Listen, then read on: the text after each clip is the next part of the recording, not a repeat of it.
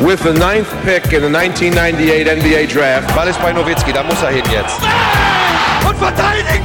Verteidigen jetzt! Es ist schlicht und ergreifend der einzig wahre Hallensport. Und über den wollen wir reden in einem Basketball.de Podcast. Mein Name ist Manuel Baraniak, Chefredakteur von Basketball.de. Und auf der anderen Seite der Leitung sitzt Jörg Behren, Host vom Something Basketball Podcast und zu Gast bei Manuel und wir begrüßen euch zu einer neuen Ausgabe eines Podcasts zur BBL.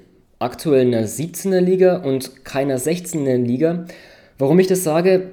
Ja, unser heutiger Headliner ist Hakro Merlins Kreilsheim gegen EWE e Baskets Oldenburg. Dieses Duell gab es ja auch am letzten Spieltag der vergangenen Saison und durch den Sieg, den die Kreilsheimer damals errungen haben, mit einem großartigen Konrad Wisotzki unter anderem, der dann seine Karriere ja, mit einem großen Highlight beendet hat, feierten die Kreilsheimer den Klassenerhalt und ähm, ohne jetzt zu sehr ins Detail, Detail zu gehen, wer weiß, wenn es nicht passiert wäre, hätten wir vielleicht jetzt eine 16er Liga. Aber wir wollen jetzt nicht über das Vergangene sprechen, sondern über das Heute und Jetzt und da ist Kreilsheim sicherlich eine der positiven Überraschungen der Saison. Das ist unser Headliner. Unser Timetable sieht dann wie folgt aus. Wir machen wieder was für die Crowd und küren unseren aktuellen League Pass Liebling. Dann gehen wir über in die New School, sprechen über einen talentierten Nachwuchsspieler, dieses Mal Justus Hollatz von den Hamburg Towers. Und am Schluss gibt es dann die Line-Up. Ähm, wir nehmen heute an Halloween auf. Wenn ihr das hört, ist, ist seid ihr vielleicht den, den Halloween-Kater schon am Bekämpfen. Halloween verkleiden. Wir kühlen dann fünf Lookalikes, also wie bei der Geburt getrennt.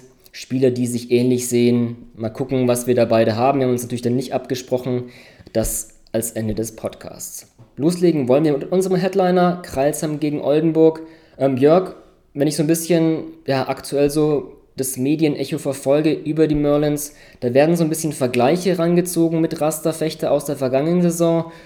Ja, wie findest du denn die Vergleiche? Sind die passend? Oder? Ähm, klar, rein von der Cinderella-Story ist es zumindest ein Stück weit passend, weil kein Mensch, also behaupte ich jetzt mal, oder zumindest ein Großteil der Leute, äh, hätte, hätte, hätten die allerwenigsten damit gerechnet, dass, dass die Merlins so einen Start in die Saison hinlegen, wobei das ja bei Fechtern in der vergangenen Saison ein bisschen anders war. Äh, da wurden die landläufigen Erwartungen, dass, dass Fechter wahrscheinlich eher naja, gegen, den, gegen den Abstieg äh, spielen muss, so ein bisschen erfüllt, weil sie damals die ersten drei Spiele verloren haben, ehe sie dann angefangen haben, Spiel nach Spiel nach Spiel zu gewinnen. Ähm, das ist bei den Merlins natürlich momentan anders Einfach weil sie einen, einen wahnsinnigen Start äh, direkt vom Flag weg hatten. Ähm, aber die, die, große Geschichte ist natürlich, du hast auch da einen Kader von äh, weitestgehend unbekannten Spielern, so wie das auch seinerzeit in Fechter gewesen ist, beziehungsweise Liga-Neulingen, die wahnsinnig schnell und gut zueinander gefunden haben. Ja, und jetzt momentan die Easy Credit BBL aufmischen. Mhm, ja. ja, ich finde auch so ein bisschen, wenn wir jetzt vielleicht auch dann gleich über das Spiel der Kreisheimer sprechen. Mein Fechter war ja schon diese Identität eigentlich vor allem defensiv, war ja auch letzte Saison vor allem, hat vielleicht viele Mannschaften überrascht, dass die schon über das ganze Feld so Druck gemacht haben. Und für mich so ein bisschen Kreilsheim ist eine Mannschaft, die ja so doch mehr über die Offense kommt. Mm, deswegen Cinderella Story, klar, du hast es angeschnitten, das ist vielleicht so ein, so ein Vergleich, aber ich denke mal auch, der kommt für mich so ein bisschen zu früh. Weil auch wenn wir jetzt mal sehen, ähm, Fechter hat ja auch letzte Saison, glaube ich, die ersten drei Spiele verloren und es hat ja so ein bisschen gedauert, bis sie wirklich diese, diese große Cinderella-Story waren. Kreilsheim hat jetzt in der Liga fünf Spiele gewonnen, aber so der richtig, ähm, das Spiel in Bonn, das muss man schon als, als wirklich ja, krasse Überraschung, glaube ich, schon titulieren. Aber so die großen Prüfsteine, die waren ja noch nicht da, aber ähm, ja, jetzt mit Oldenburg kann man vielleicht diesen ersten großen Prüfstand auf jeden Fall sehen. Und da kommen wir dann vielleicht am Ende, wenn wir jetzt beide Teams so ein bisschen durchgehen, auch auf das direkte Duell. Ja, was, was ähm, Kralsheim, meine ich, habe gerade das Spiel gegen, gegen Bonn angesprochen. Ich weiß nicht, ähm, ob da, ähm, als du das verfolgt hast, so ein bisschen Erinnerungen an, an, an Hurl Beecham vielleicht kam, als bei diesen ganzen Dreierregen, die die Kralsheimer da haben niederprasseln lassen auf die Bonner. Ja, also es war ein, ein, ein mannschaftliches Feuerwerk, was die Marlins mhm. da abgeschossen haben. Ne? 10 von 17 allein im ersten Viertel, was also völlig surreal gewesen ist. Die Dinger sind halt so schnell abgefeuert worden und, und sind so in, in einem dermaß, dermaßen hochgetaktet da durch die Häuser gegangen, dass da kommst du halt auch als Defense überhaupt nicht hinterher. Und ich denke, ne, um ein letztes Mal dann den Vergleich äh, eben mit, mit Fechter anzuschneiden, und du hast es ja auch schon genannt, ist einfach, dass äh, bei, bei Kreuzheim dieses Jahr offensiv wahnsinnig viel funktioniert. Ne? Die Mannschaft macht im Schnitt 96,6 Punkte pro Spiel ähm, und da musst du als, als Gegner erstmal irgendwie hinterherkommen, äh, weil du hast eine, eine ganze Reihe an, an, sehr guten Schützen in der Mannschaft, du hast aber auch Leute, die Druck zum Korb ausüben können, sodass die Verteidigung wieder absinken muss, was wiederum ne, dann eben Räume auf den Flügeln schafft eben für die Schützen. Also du hast da ganz viele, ganz viele Rädchen, die schon sehr, sehr früh ineinander greifen. Und äh, was es halt momentan dann auch dementsprechend den, den Verteidigungslinien in der Liga so schwer macht, das Ganze irgendwie in den Griff zu bekommen. Das Spannende ist ja daran tatsächlich, dass wir jetzt eben mit dem Matchup, äh, Matchup Kreilsheim gegen Oldenburg genau die Paarung haben, die wir vor knapp einem Monat im Pokal-Achtelfinale schon hatten. Mhm. Auch an gleicher Stelle. Und da ist es Oldenburg gelungen, äh, naja, Kreuzheim bei 75 Punkten zu halten. Ne? Das sind knapp 20 Punkte unter dem Schnitt, den sie halt im normalen Ligabetrieb haben. Ähm, und das wird ganz spannend sein, zum jetzigen Zeitpunkt der Saison zu schauen, okay, kann Oldenburg wieder diesen defensiven Zugriff auf die Merlins äh, aufs Parkett bringen, beziehungsweise wie schafft es Kralsheim, sich aus diesem Defens defensiven Druck, den Oldenburg ja zweifelsfrei bilden kann, wie sind sie da in der Lage, sich, sich daraus zu befreien? Hm, ja, ich hatte mir das Spiel gestern jetzt auch nochmal on demand angeschaut, weil ich es damals nicht live gesehen hatte es war für mich jetzt ganz interessant, als jemand, der jetzt die Kralsmer auch in den letzten Spielen verfolgt hat. Ich fand da irgendwie doch einen Unterschied. Ich fand irgendwie diesen, der Basketball, den man jetzt sieht und der auch einen neutralen Zuschauer begeistert, möchte ich sagen, weil diese Ballbewegung, die ist, finde ich, in der Liga teilweise fast unerreicht. Das sind hohe Lorbeeren, aber ich finde klasse, was die da spielen. Ich, aber damals im Pokalduell fand ich diese Offense, also das fand ich irgendwie interessant zu sehen, weil ich mir gemerkt habe, okay, das ist eigentlich ein, jetzt ein ganz anderer Basketball. Klar, Oldenburg hat da defensiv auch ganz gut agiert, vor allem dann auch in der zweiten Halbzeit. Ähm, aber ich fand irgendwie, das hatte das Gefühl, dass sich Kralzen da sogar noch, ja, seitdem auch gesteigert hat, offensiv, dass da anscheinend Thomas Isualo, der Coach, der dann noch wirklich gut gearbeitet hat mit den Jungs unter der Woche und finde, es sieht da auch ein bisschen noch einen anderen Basketball, noch einen viel, viel ja, mehr Ballbewegung haben es schon angesprochen. Vielleicht das ähm, als Beispiel die Partie gegen Bonn mit den vielen Dreiern.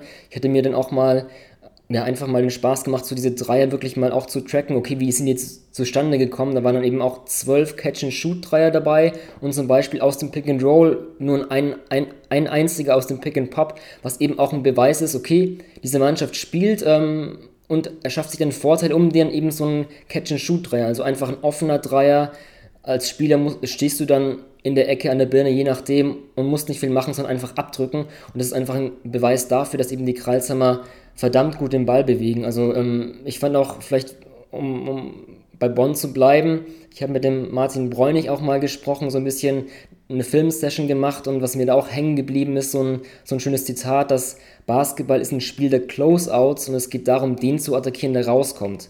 Und das macht eben Kralsheim für mich wirklich sehr, sehr stark. Die sind immer bereit, wenn der Ball rauskommt, nach dem ersten Drive zu attackieren, den Closer, auch jetzt, wenn man nicht gleich abschließt, aber einfach um diesen Vorteil, man schafft sich einen Vorteil durch Ballbewegen, durch die erste Attacke und Kralsheim schafft es offensiv eben sehr gut, diesen Vorteil aufrechtzuerhalten und macht dann den, den zweiten Angriff äh, wieder Kick nach draußen. Und das finde ich bei, bei Kralsheim offensiv wirklich so ein bisschen, ja, das, was sie auszeichnet. Diese, diese Ballbewegung, dieses Attackieren, in der zweiten Welle auch und eben so lange den Vorteil irgendwie aufrechtzuerhalten, bis eben so ein offener Wurf ähm, zustande kommt.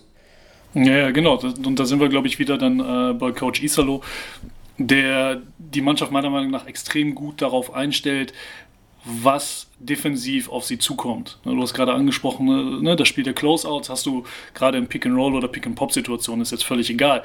Hast du eine Mannschaft, die eher eher ein bisschen konservativ verteidigt oder hast du viel Hatches ne, und dann dementsprechend kannst du daran dein, deine offensive Taktik wieder, wieder ausrichten. Sagst, okay, ich attackiere den, den Großen, beziehungsweise ne, wenn, er, wenn er halt aggressiv rauskommt, weiß ich genau, okay, ich muss dann dementsprechend mit, mit viel Tempo um den Block kommen, um den Großen zu attackieren.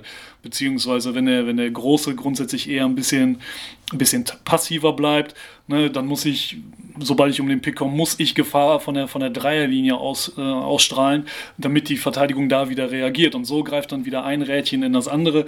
Und was du auch sagtest mit der, mit der Ballbewegung, das ist mir auch gerade in dem mit dem, in dem Bonn-Spiel, das ist, glaube ich, sehr exemplarisch für, für das, was Kreuzheim äh, zu diesem frühen Zeitpunkt in der Saison so stark macht, ist mir aufgefallen, dass halt die Laufwege und vor allem dann auch die Passwege und die Rotation schon sehr, sehr gut eingeschliffen sind bei Kreuzheim. Da war eine Situation dabei, wo der Ball von, klassisch von einer Seite auf die andere rüber swingt wo dann auch der, der Big Man äh, vom High Post nochmal die zwei Schritte rausgeht an die Dreierlinie, den Ball vom Einflügel kommt und direkt tatsächlich wirklich wie, wie in einer Bewegung Ball kommt von rechts und er gibt den nach links weiter, einfach weil dieser Automatismus schon so drinsteckt in dieser Mannschaft, aber der Flügel war auf der Weak Side noch nicht äh, unten aus der, aus der Ecke dann hoch auf die 45 Grad Position rausrotiert und ne, der Ball geht dann halt dementsprechend ins Aus und landet bei Bonds äh, Co-Trainer Chris O'Shea. Mhm. Ähm, aber das, das war zwar ein Turnover, aber fand ich stand sehr exemplarisch dafür, wie selbst, mit was für einer Selbstverständlichkeit äh, die Hakko Merlins mittlerweile schon spielen. Und, und das ist einfach etwas, ähm, was viele andere Mannschaften zum jetzigen Zeitpunkt noch nicht so haben. Ne? Mhm. Also diese, diese ganz natürlichen Automatismen.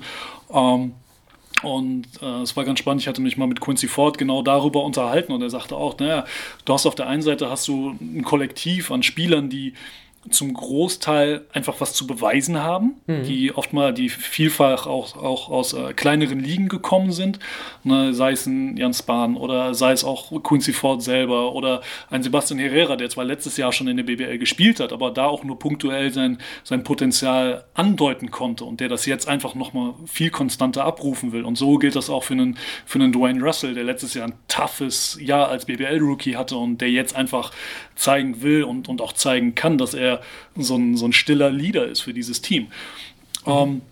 Und, und er sagte, naja, bei uns herrscht tatsächlich auch im Training eine sehr, sehr gute und gu sehr, sehr ehrliche Arbeitsmoral, weil alle eben wissen, dass das für, für jeden individuell und natürlich auch für das Team dann am Ende des Tages einfach ein Sprungbrett sein kann, dieses Kreuzheim-Konstrukt. Ne? Und dass, dass sie genau an solchen Dingen eben sehr, sehr penibel arbeiten und naja, das zahlt sich ganz, ganz offensichtlich äh, in einem tollen Saisonstart aus. Hm, ja. Wir hatten ja in der letzten Ausgabe auch in unserer Kategorie Lineup so die, die fünf Überraschungsspiele auf, aufgestellt. Da hattest du ja auch zwei Kralls haben wir genannt, mit eben genannten Quincy Ford, dann noch Javante Hawkins. Ich, ich hatte auch den Sebastian Herrera aufgestellt, äh, dass man auch vielleicht, ja, es ist halt auch insofern überraschend, weil wir haben jetzt äh, bisher auch schon diese Eingespieltheit, diese Ballbewegung, dieses Mannschaftsspiel angeschnitten, aber du hast halt eigentlich mit Russell und Herrera sind ja die einzigen beiden aus der jetzt großen Rotation, wenn wir jetzt mal Nachwuchsspieler weglassen, die halt auch geblieben sind, dass halt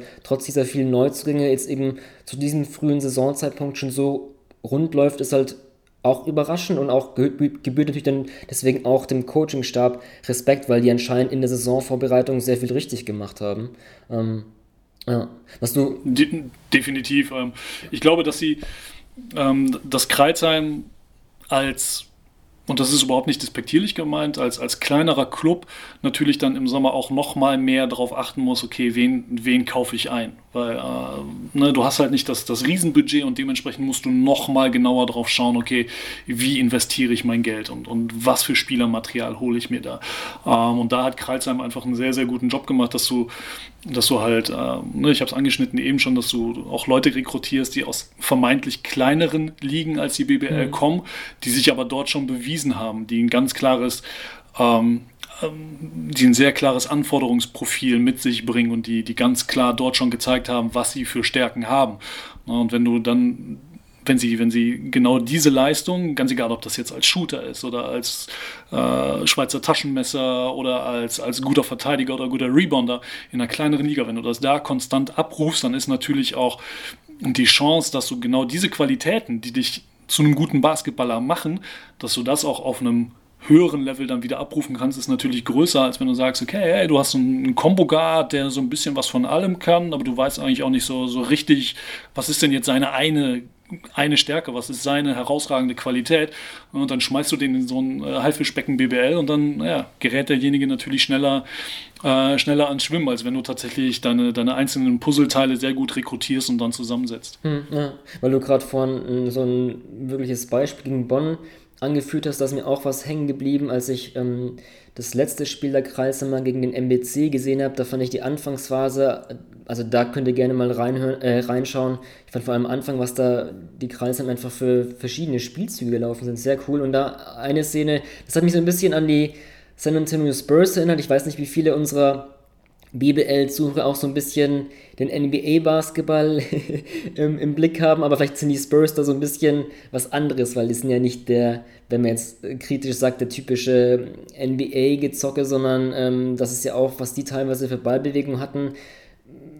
Also wer sich ein bisschen damit beschäftigt, wird vielleicht auch so eine Szene, damals das 2014er Team, gab es so eine Aktion mit Ginobili, mit Tim Duncan, unter anderem mit Boris Dia, wo die halt einfach so ein laufen Pick and Roll, spielen dann, dann der, der, Ballführer nicht auf den Abroller, sondern spielt an die Seite über den dritten Mann, der spielt dann auf den Abroller, der gibt dann gleich weit in die Ecke und es war so eine schnelle Sequenz. Ich glaube, das ist so das oft größt zitierte Beispiel von diesem tollen Spurs-Basketball und genau so eine Szene hatten auch die, die Kralsheimer gegen MBC. Also ich schaue mal, ob ich dann vielleicht diese, diese eine Aktion da am besten mal rausklippe und auch dann ähm, den Podcast anhänge. Also das fand ich wirklich, das war ein Zucker. Auch optimal, ähm, Javonte Hawkins hatte eben auch den Eckendreier getroffen, war dann kein, kein Highlight-Killer sozusagen. Also das war für mich so ein, ein ja, großartiges Beispiel für diese großartige Ballbewegung der Kralshammer. Ja. Ähm, Ab, jetzt, abso ja. Absolut. Also das ist genau, das ist, also was was Kreuzheim tatsächlich sehr gut schafft, ist, dass sie, ähm, dass sie da echt so ein, wie so ein Flow entwickeln, mhm. ne, wo, wo äh, du hast immer so dieses klassische, ja, du bekommst den Ball und ne, im guten alten Basketball sagt man, naja, schießen, passen, dribbeln, du musst auf alles vorbereitet sein und dann wählst du da raus die, die für das Team beste Option und äh, gerade auch diese Entscheidungsfindung äh, funktioniert bei Kreuzheim im Kollektiv einfach wahnsinnig gut. Mhm. Wie du gerade sagtest, du hast, ey, da, da, ist noch einer frei, der Ball geht dann, geht dann eben dahin und dann gibt es halt den Cut und dann wird von der anderen Seite aufgefüllt und das ist alles, das wirkt alles wahnsinnig, äh, wahnsinnig harmonisch tatsächlich. Mhm, ja. Gibt's, ähm, also wir haben jetzt vor allem natürlich das Kollektiv herausgestellt, aber gibt es vielleicht irgendwie einen, weiß ich nicht, einen bestimmten Spieler, über den du ähm, näher eingehen möchtest, wo du irgendwie sagst, okay, der ist vor allem wichtig für das System oder ähm naja, ich würde ungern tatsächlich so den mhm. einen über die anderen rausstellen, ja. ähm, weil, wie gesagt, mein, meine Wahrnehmung ist, dass, dass die, die einzelnen Rollen, die du eben für so ein starkes Kollektiv brauchst, wahnsinnig gut rekrutiert worden und ausgewählt worden sind.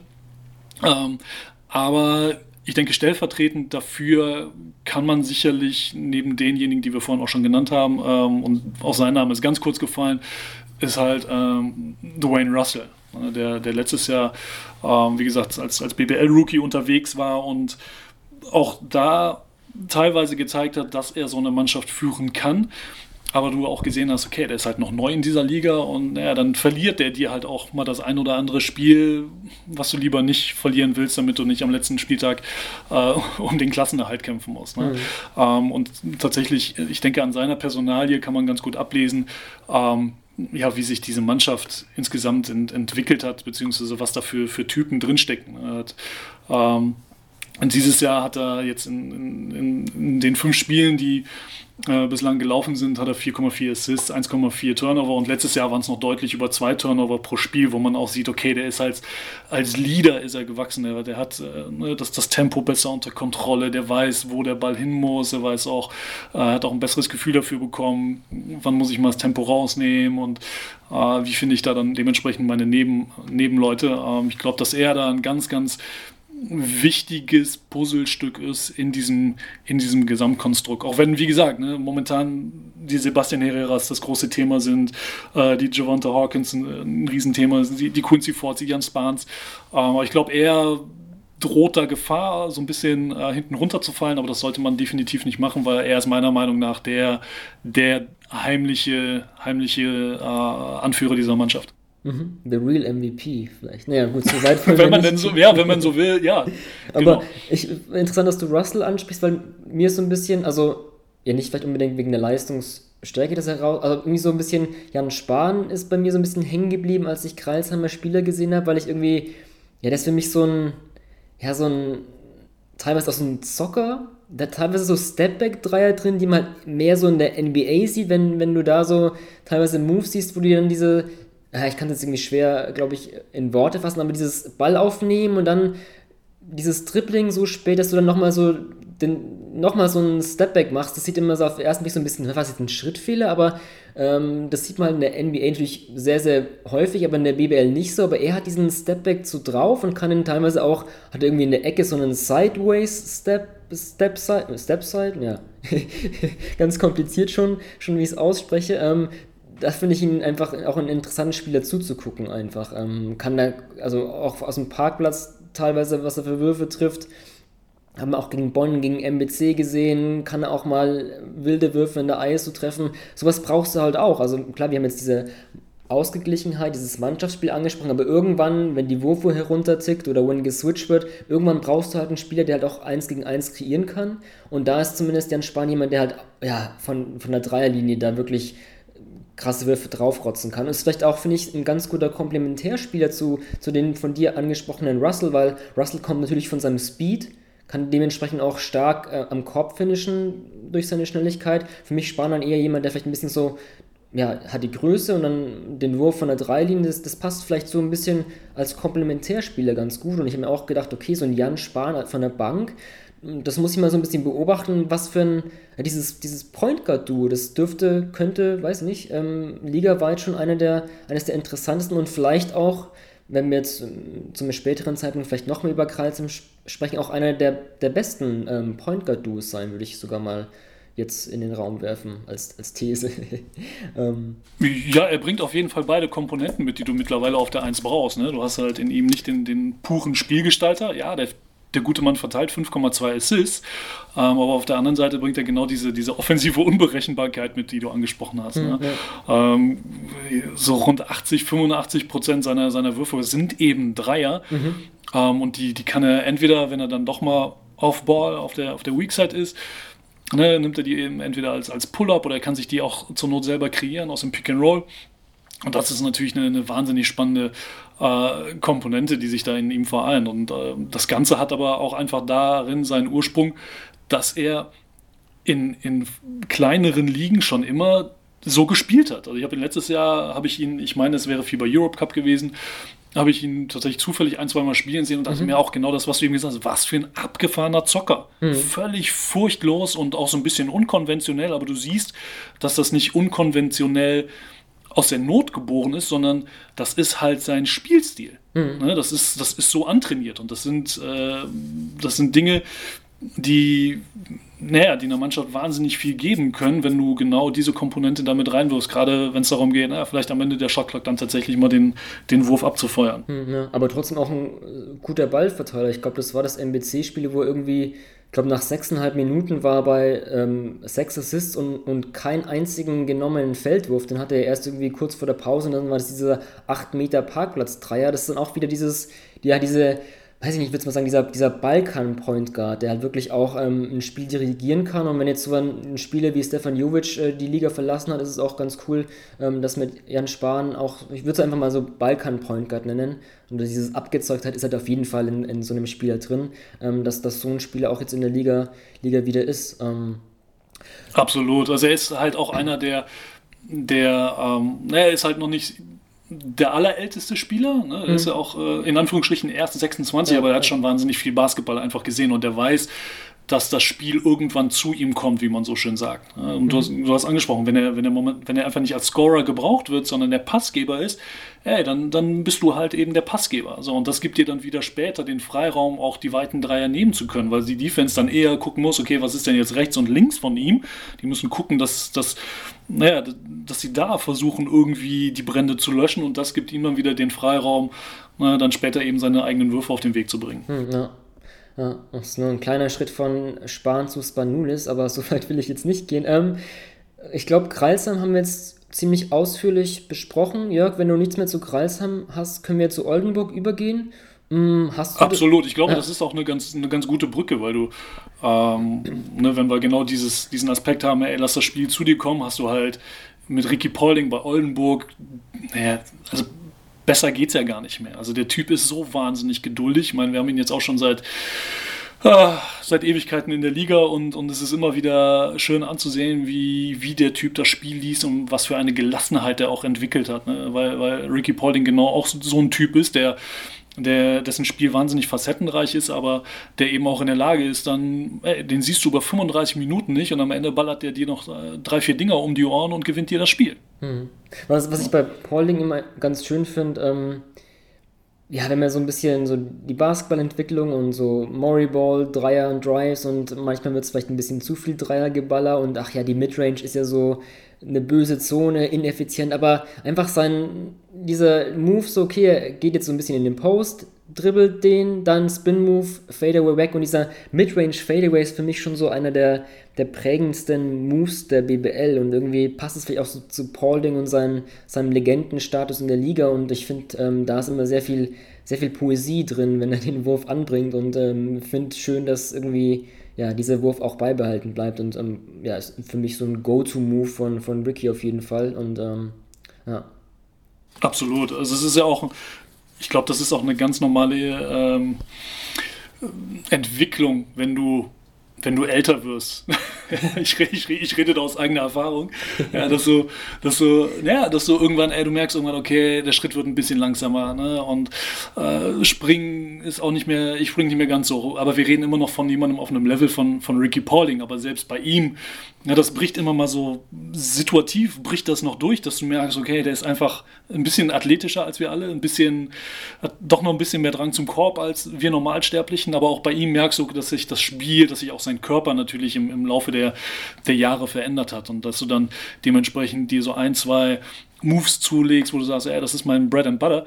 Ähm, und da ist genau der Jumper, den du, den du angesprochen hast, ist halt genau seins. Ne? Du musst nicht, du, du brauchst nicht den wahnsinnig großen Körperkontakt äh, im, im Drive zu suchen, sondern ne, du beziehst da im, im Low Post oder auch mal gerne so, so, ein bisschen in der Mitteldistanz deine Position, ne, stellst dir deinen Gegenspieler zurecht, kannst eben deine Körperlichkeit ausnutzen, ja, und dann rufst du halt deinen dein, dein Mechanismus, deinen Automatismus ab und das Ding geht äh, öfter rein, als er daneben geht. Ne? Mhm. Und das ist eine, eine wahnsinnig wichtige Komponente für, für so eine Mannschaft, auch gerade wie, wie Oldenburg, die sich ja dadurch, dass Will Cummings jetzt eben nicht mehr im Kader ist ähm, und du mit, mit Braden Hobbs eine neue Art oder eine andere Art Point Guard eben jetzt momentan hast, ist es gut, dass du da weiterhin eine Konstante hast, dass du sagst, ey, weißt du was, wenn alle Stricke reißen, gib Ricky den Ball und der macht dir was Gutes. Hm. Ja, obwohl das dann, dann Dreier auch diese Saison noch nicht so fällt. Ich glaube, in der Liga irgendwie unter 20 Prozent. 15 Prozent sind es. Ja, also ja. ich meine, ich, ich glaube mich auch zu erinnern, dass es auch in den vergangenen Saisons oft mal so war, dass es so ein bisschen ja, schleppend vielleicht offensiv, vor allem was den Wurf betrifft, reingefunden hat, aber das, glaube ich, Pauling in Spiele, wo man sich am wenigsten Gedanken machen muss, dass zu einem späteren Zeitpunkt, wenn es dann wirklich drauf ankommt, ähm, dass dann eben der Wurf wieder fällt. Und ich denke mal, da hat man auch in Oldenburg ja eigentlich so viele Offensivwaffen, dass zwar Ricky es richten kann, wenn es drauf ankommt, aber er es nicht unbedingt richten muss vielleicht. Ähm, wobei natürlich, klar, du hast Cummings angesprochen, sein Abgang, das, da können wir vielleicht auch gerne bei Oldenburg drauf eingehen. Ist natürlich jetzt wieder eine ganz, ganz andere Point Guard-Personalie ähm, vom, vom schnellen Scorer zum eher nicht so schnellen Pass-First Point Guard in Hobbs. Ähm, ja, wenn du jetzt Oldenburg gesehen hast, wie ist denn so, ein Eindruck jetzt vielleicht zum einen Hobbs persönlich, aber auch generell, was das Oldenburger Offensivspiel oder auch, sagen wir mal lieber, das Oldenburger Spiel allgemein nicht, wir wollen die Defensive nicht ausklammern, ähm, was so mit, mit Hobbs auf der 1, ähm, ja, deine Eindrücke zu ihm? Ähm, ich glaube, dass sie immer noch, also ich finde den Typ, also halt, ich glaube, einer der Basketball intelligentesten Spieler, die wir in der Liga haben. Mhm. Ähm, der sieht oftmals auch Dinge, die sonst kein anderer sieht. was sehr vorteilhaft oftmals ist, weil eben auch nur er diese Dinge sieht und dann die Passfähigkeiten mitbringt, den, den Ball an den, richtigen, an den richtigen Ort zu bringen. Auf der anderen Seite ja, sieht auch er manchmal ganz alleine nur die Dinge und dann geht die Pocke halt irgendwo verloren. Ähm, ich denke, dass das für Oldenburg äh, ist es halt jetzt ganz klar natürlich ein Prozess. Du hast dir in den letzten Jahren mit Rashid Malbasic einen Center aufgebaut und, und auch mit ihm einen Typ Center entwickelt, der, glaube ich, ähm, ja, in seiner Machart einfach seinesgleichen sucht in der, in der Liga. Der Einzige, der da noch so ein bisschen vom Skillset rankommt, klar, ist John Bryant aus Gießen, aber der ist einfach ein anderer, ne, allein aufgrund seiner, seiner Physis ein anderer Typ, wobei ich bei, bei Rashid das Gefühl habe, dass er diesen Sommer auch noch ein bisschen drahtiger geworden ist. Mhm. Ähm, aber du hast halt einfach da einen, einen ja, einen, einen wahnsinnig starken Passgeber auf der 5, was Oldenburg über die letzten Jahre extrem gut kultiviert hat, das für sich zu nutzen und wo letztes Jahr natürlich auch Will Cummings dann profitiert hat. Und jetzt hast du eben wieder diesen, diesen Gegenentwurf auf der 1 mit jemandem, der halt nicht erst scoren will, sondern ja, der halt erstmal darauf erpicht ist, dass alle anderen um ihn rum glücklich werden. Und ich glaube, das ist ähm, jetzt eben der Kniff auch für Mladen Drijencic in Oldenburg, das ausgewogen hinzubiegen, wenn es um die Taktik, taktische Einbindung genau von Mahal Basic und auch Braden Hobbs geht, ähm, dass der eine vom anderen profitiert, ohne dass du irgendwem groß seine Stärken wegnimmst, ne? weil mhm. sie haben einfach wahnsinnig viele Qualitäten und das muss ich, denke ich, noch ein bisschen, bisschen einspielen. Mhm, ja, also was ich so in der Offseason so ein bisschen mir überlegt habe, die Karte angeschaut habe, die, die Neuverpflichtung war auch so diese, diese Paarung Hobbs mal Basic, vielleicht eine der der spannendsten, wenn man jetzt einfach mal so zwei Spiele herausnimmt. Und da habe ich auch gefragt, okay, war ich so sehr gespannt, wenn ich mal Oldenburg sehe, wie, wie harmonieren die so, was, was haben die so drauf. Also da gab es ab und zu mal schon so Szenen, wo dann einfach diese Rollen halt so vertauscht wurden, wo einfach, ne, Hobbs bringt den Ball, gibt ihn aber ab irgendwie zur Birne von Mahal Basis, stellt da auch die, die Offensive leiten kann, dann bekommt einfach Hobbs so, ein, so einen kleinen Backstream gestellt, geht zum Korb und, und, und Mahal Basic spielt dann das Alley-Oop-Anspiel. Also Hobbs hat jetzt nicht die Athletik, dass er da per Dank abschließt, aber muss er ja nicht. Und auch diese vertauft, vertauschte Rollen zwischen, okay, der Big Man ist einfach oben und ist der Passgeber und, und Hobbs mit seiner Größe kannst du halt auch gutes Lob-Anspiel dann spielen, weil er ja dann oft die größten Vorteile hat und ähm, gut getarnter Pass, das Mahal Basic natürlich auf jeden Fall spielen kann, ist auf jeden Fall eine Waffe. Ähm, ja, das ist. Ich bin trotzdem noch so ein bisschen ein bisschen skeptisch, also allgemein. Mm. Ich finde bei Oldenburg. Hast du, hast du, denn das Gefühl, dass ähm, gerade nach dem Jahr, was sie ja letztes Jahr hatten in Oldenburg, wo sie auch nicht international gespielt haben, was immer so ein bisschen das Thema war, ja, Oldenburg mhm. ist nur so gut, weil sie eben nicht die Doppelbelastung haben, bla bla bla. Aber wenn du mit den Spielern gesprochen hast, haben ganz viele gesagt, ey, das ist doch völlig, also völlig egal, weil wir sind alle lang genug dabei und wir wissen, was wir können und natürlich hast du jetzt weniger Reisestress, aber ey, spielen würden wir trotzdem gerne. Also die haben das nicht wirklich zählen lassen. Ähm, hast du denn von deiner Wahrnehmung her das Gefühl, dass, dass Oldenburg mittlerweile eine Mannschaft ist, auch gerade weil sie im Kern so, so gewachsen ist über die letzten Jahre, die, die langsam diesen, diesen Stempel alt mit sich rumträgt? Dann doch. Mm, ich, also ich, ich, ich finde, es ist legitim, zumindest in diese Richtung zu gehen, weil ähm, das kann man nicht abstreiten, was halt da auch mit reinspielt, dass Oldenburg keine Mannschaft ist, die jetzt, finde ich, groß von der Athletik kommt. Also wenn du jetzt ein, guck mal auf die Starting Five, wenn du jetzt einfach einen Hobbs, einen Tada, Paulding, Schwedhelm, mal Basic, Paulding ist, ist dann wahrscheinlich der athletischste, obwohl er jetzt auch der älteste ist, mit 37 schon. Ähm, ich glaube, das ist, spielt vielleicht mehr rein als der Faktor Alter. Und das ist für mich auch so ein bisschen, ja, wenn man vielleicht auf, auf Schwächen ein, kann es eine sein. Ähm, Ansonsten, mein, klar, also auch, ich, ich wollte gerade einen, einen Punkt offensiv anschneiden, aber da wir jetzt gerade sind, kann man das auch defensiv weiterführen. Diese Paarung Hobbs mal Basic, so spannend die offensiv ist, so sehr ist es aber auch, finde ich, eine Schwachstelle defensiv. Also ähm, viele Teams werden sehr, sehr häufig Hobbs und mal Basic in das Verteidigen des Pick and Roll zwingen und das ist eine große Schwäche einfach, weil du hast mit Hobbs jemanden, der, muss man einfach so deutlich sagen, so, so, so geiler offensiv für jeden Basketball-Zuschauer ist, so sehr ist er für mich defensiv schon eine Schwachstelle.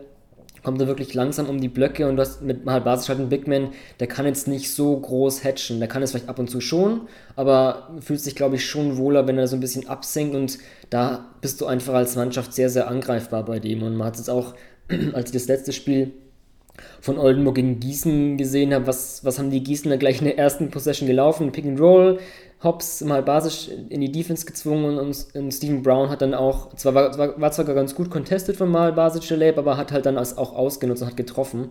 Und ähm, da, wenn ich so ein bisschen das große Ganze so sehe, habe ich mich auch schon gefragt, so sehr wir alle, glaube ich, Hobbs auch abfeiern, habe ich mich trotzdem so gefragt, okay, ist es wirklich dein designierter Starter auf der 1 für ein Eurocup-Team? Oder ist es vielleicht eher so, okay, das ist eher lieber dein, dein Backup? Weiß ich nicht, ich meine, jetzt ähm, hat ja auch Oldenburg nachverpflichtet mit Tyler Larson. hat anscheinend, ja, nehme ich mal an, auch die, vor allem den, also ich will jetzt nicht auf mich auf Hobbs nicht einschießen. Ich glaube, da gibt es ein Backcourt, ist vielleicht eher Fragezeichen als der Frontcourt, aber hat anscheinend der Handlungsbedarf gesehen und hat jetzt auch mit Larsen jemand, der ähm, ja, der in Frankfurt letztes Jahr auch nachverpflichtet wurde und da sehr dominant aufgetreten ist, um da vielleicht ähm, noch, noch mal mein, mein, mein ähm, Swing in die Offense zu machen, was mir bei Oldenburg eben so ein bisschen gefehlt hat und ich glaube, das liegt vielleicht auch an Haupts Spielweise, ist dieses Drive, dieses Drive-and-Kick-Spiel, das Penetrating Kick, dass du einfach einen Point Guard hast oder einen Ballhändler, der so schnell ist, der einfach halt mal in die Zone attackieren kann, der dann einfach die Defense zum Kollabieren bringt und dann eben den Kickout spielt und eben so zu offenen Dreiern kommt. Oldenburg macht es sehr, sehr gut, wenn, wenn mal Basic den Ball im Post hat und über seine Passfertigkeiten müssen wir, glaube ich, nicht mehr sprechen und kann auch so Dreier generieren, aber das ist halt auch für die Defense ganz, ganz anders, wie wenn jetzt ein Spieler einen Ball im Post hat und es ist, ist, ist ein langsames Spiel und ähm, du musst dich als Defense gar nicht so sehr bewegen, als wenn halt wirklich ein Spieler schnell attackiert und da schon die Verteidigung zum Rotieren zwingt. Das sind ganz andere Dreiermöglichkeiten und deswegen kann ich mir vorstellen, ist auch ein Faktor dafür, dass Oldenburg diese Saison der BBL, was den Dreier betrifft, unterdurchschnittlich ist. Also sie haben mit 33,3% die nur elf beste Quote und in den letzten drei Jahren waren die immer unter den Top 5. Ähm, ja, das stimmt. Also das, das stimmt. Zumal so du natürlich, ähm, du hast gerade gesagt, dann natürlich jetzt so ein Stück weit auch darauf hoffen müssen, dass das eben mit, mit Larsen einfach besser wird. Mhm. Ähm, weil du dadurch sicherlich wieder die Komponente genau hast, die nach dem Weggang von Cummings äh, gefehlt hat und die auch damals gefehlt hat, nachdem Chris Kramer weg war, dass du halt einen Guard hast, der, der den Ball ans Brett trägt, mhm. äh, einfach die, Bewe äh, ne, die Defense bewegt. Und dann hast du hast du draußen deine Jungs, die die, die Spot-Up-Würfe reinschmeißen können, eben ganz egal, ob das jetzt ein Ricky Paulding ist oder auch ein Carsten Tada oder auch ein Philipp Schwedhelm, ähm, die, die mit Ausnahme von Paulding, also gerade jetzt Schwedhelm und Tada, sind ja beide nicht die Jungs, die sich ihre Würfe dann selber erarbeiten. Mhm, ja. die, die schon gerne sich clever clever irgendwo auf der Weak Side äh, dementsprechend einparken, da in, in, die, in den richtigen Winkel rotieren und das Ding dann reinknallen, was sie ja beide wahnsinnig gut können, beziehungsweise auch gerade bei, bei Philipp ist das ja eine wahnsinnig wichtige Komponente und da sind wir wieder beim, beim äh, Low-Post-Spiel von Mal Basic der dann auch gerne in den Rücken der Verteidigung irgendwo reinkattet, gefüttert wird und dann den, den offenen Leger hat, ähm, beziehungsweise gerne sich auch in den Rücken der Verteidigung bewegt, wenn sein Verteidiger irgendwo aushelfen muss. Mhm. Aber wenn du eben zu wenig Druck auf die Defense, beziehungsweise zu wenig Druck auf den Korb selber ausübst, ähm, dann fehlt dir diese Komponente natürlich. Mhm. Das, das hast du völlig recht, da bin ich völlig bei dir. Ja, also, ja, ansonsten halt ganz interessant natürlich ähm, mit der Personalie, Larsen kommt jetzt, ähm, meine, die werden dann die Oldenburger wahrscheinlich rotieren, aber bin mal gespannt, ja, je nachdem, wie der Eingliederungsprozess Prozess von Larsen verläuft, wer dann so aussetzen muss. Also ich bin mal gespannt. Jerry Blakes ist für mich so ein Spieler, kann ich mir vorstellen, dass vielleicht Oldenburg sich da ein bisschen mehr Scoring oder ein bisschen mehr Offensiv-Output ähm, von ihm vorgestellt hat. Für mich hat er auch schon, schon die Anlagen, wirklich ein guter Scorer zu sein, aber da ist so ein bisschen, weiß nicht, da trifft vielleicht dieses zwischen Genie und Wahnsinn wandeln so ein bisschen drauf zu. Hat Phasen, wo er wirklich auch das Potenzial hat, dominieren zu können, aber dann auch wieder, wo er irgendwie völlig aus der Offense raus ist. Ähm, also da bin ich noch nicht so überzeugt von Blakes, muss ich zugeben. Also ich weiß nicht, wie es du siehst, wenn jetzt ein Larson kommt. Ähm, ja, denkst du dann, Blakes könnte öfter mal aussetzen oder, oder wird er mal viel rotieren oder... Ähm also wäre für mich jetzt tatsächlich auch im, ähm, im ersten Moment die, die logischste, hm. die logischste Maßnahme. Ähm, ja. Ich habe auch bei ihm das Gefühl, ähm, dass er noch nicht so richtig in, in Oldenburg angekommen ist. Dass, hm. dass er einer von den Jungs ist, ähm, von dem man sich sicherlich, das ist ja auch gerade gesagt, ein bisschen mehr Scoring erwartet hätte. Ähm, ähm, ja gut, ich meine, er macht 9,2 Punkte in der, in der Liga, das, das ist echt okay. Ähm, auch seine Quoten sind nicht so richtig verkehrt, ne? aber er hat vor allem auch mit 2,6 Turnover hat er da einfach noch eine, eine, wahnsinnige Schwachstelle, wo du merkst, okay, der, der, der hat seinen Rhythmus einfach noch nicht gefunden. Ne? Und äh, mit Larsen bringst du eben jemanden, der sowieso bis Oberkante Unterlippe Selbstvertrauen hat und der eben auch schon die Liga kennt, was immer ein Vorteil ist, ganz egal äh, von welcher Liga wir da reden, in der du dann zurückkommst. Ähm, und, und der ist da sicherlich jemand, der, der dem Team diesbezüglich dann nochmal eine andere Komponente geben kann und ja, tatsächlich vielleicht äh, zu Lasten von Gary Blakes. Hm, ja, ich denke auch so ein, so ein Lead Guard, ähm, der mal in Frankfurt war, der Gordon Herbert, der, der muss es eigentlich gut drauf haben. Also da haben wir in der Vergangenheit ja eigentlich sehr viele positive Beispiele gesehen. Ähm, zu Oldenburg vielleicht ganz kurz, was ich noch erwähnen wollte, weil wir gerade so ein bisschen angeschnitten haben, äh, du hast so ein bisschen Faktor Alter, ich hat, hat es dann ins Faktor fehlende Athletik übertragen. Insofern finde ich die Verpflichtung von Robin Amaze ähm, fand ich eigentlich jetzt ganz wichtig. Also Amaze finde ich nach seiner Zeit in München ja, dreht er wieder auf, was wir auch in Bayreuth gesehen haben und finde ich, hat er so ein, so ein Spiel, so eine Athletik auch im Fastbreak mit seinen Drives, der finde ich eine wichtige Komponente rein, reinbringt. Also ähm, ich glaube, ich weiß nicht, wie, wie schlimm ähm, er jetzt verletzt ist oder ob es eine Blessur ist. Ich habe das, ähm, das ist nicht so im Schirm, da hat er jetzt die letzten Spiele, glaube ich, ausgesetzt. Ich hoffe, das ist nichts Schlimmes, aber ich fand, Amaze war da wirklich eine, hat Oldenburg eine gute Verpflichtung gemacht. Ähm, was gar nicht, ist ausgeliehen aus München, oder? Ich, da habe ich den, den ganzen Ausleihe, Abgänge nicht so ganz, wer jetzt ausgeliehen wurde, wer wirklich abgegeben war jetzt Amaze ausgeliehen, oder? Ich meine, ich meine, er war ausgeliehen, ähm, genau. Aber er, er, gibt auf jeden Fall der Mannschaft ähm, eine, eine, Komponente, die sie so gerade auf den deutschen Positionen einfach noch nicht haben, ne? weil mhm. er äh, dann schon noch ein anderer Spielertyp als, als gerade Schwedhelm und, und Tada ist. Ähm, und, und klar, er hat halt einfach auch eine, eine, eine wahnsinnig gute Physis, ist halt auch äh, Jahrgang 94 ist da dann auch eher der einer der Jüngeren tatsächlich äh, in dem, in dem Ü30-Konzert und ähm, ja, ist halt tatsächlich wäre meiner Meinung nach so die nächste Welle an, an guten Deutschen, die du, die du die damit hochziehen kannst und, und weiterentwickeln kannst. Hm, ja.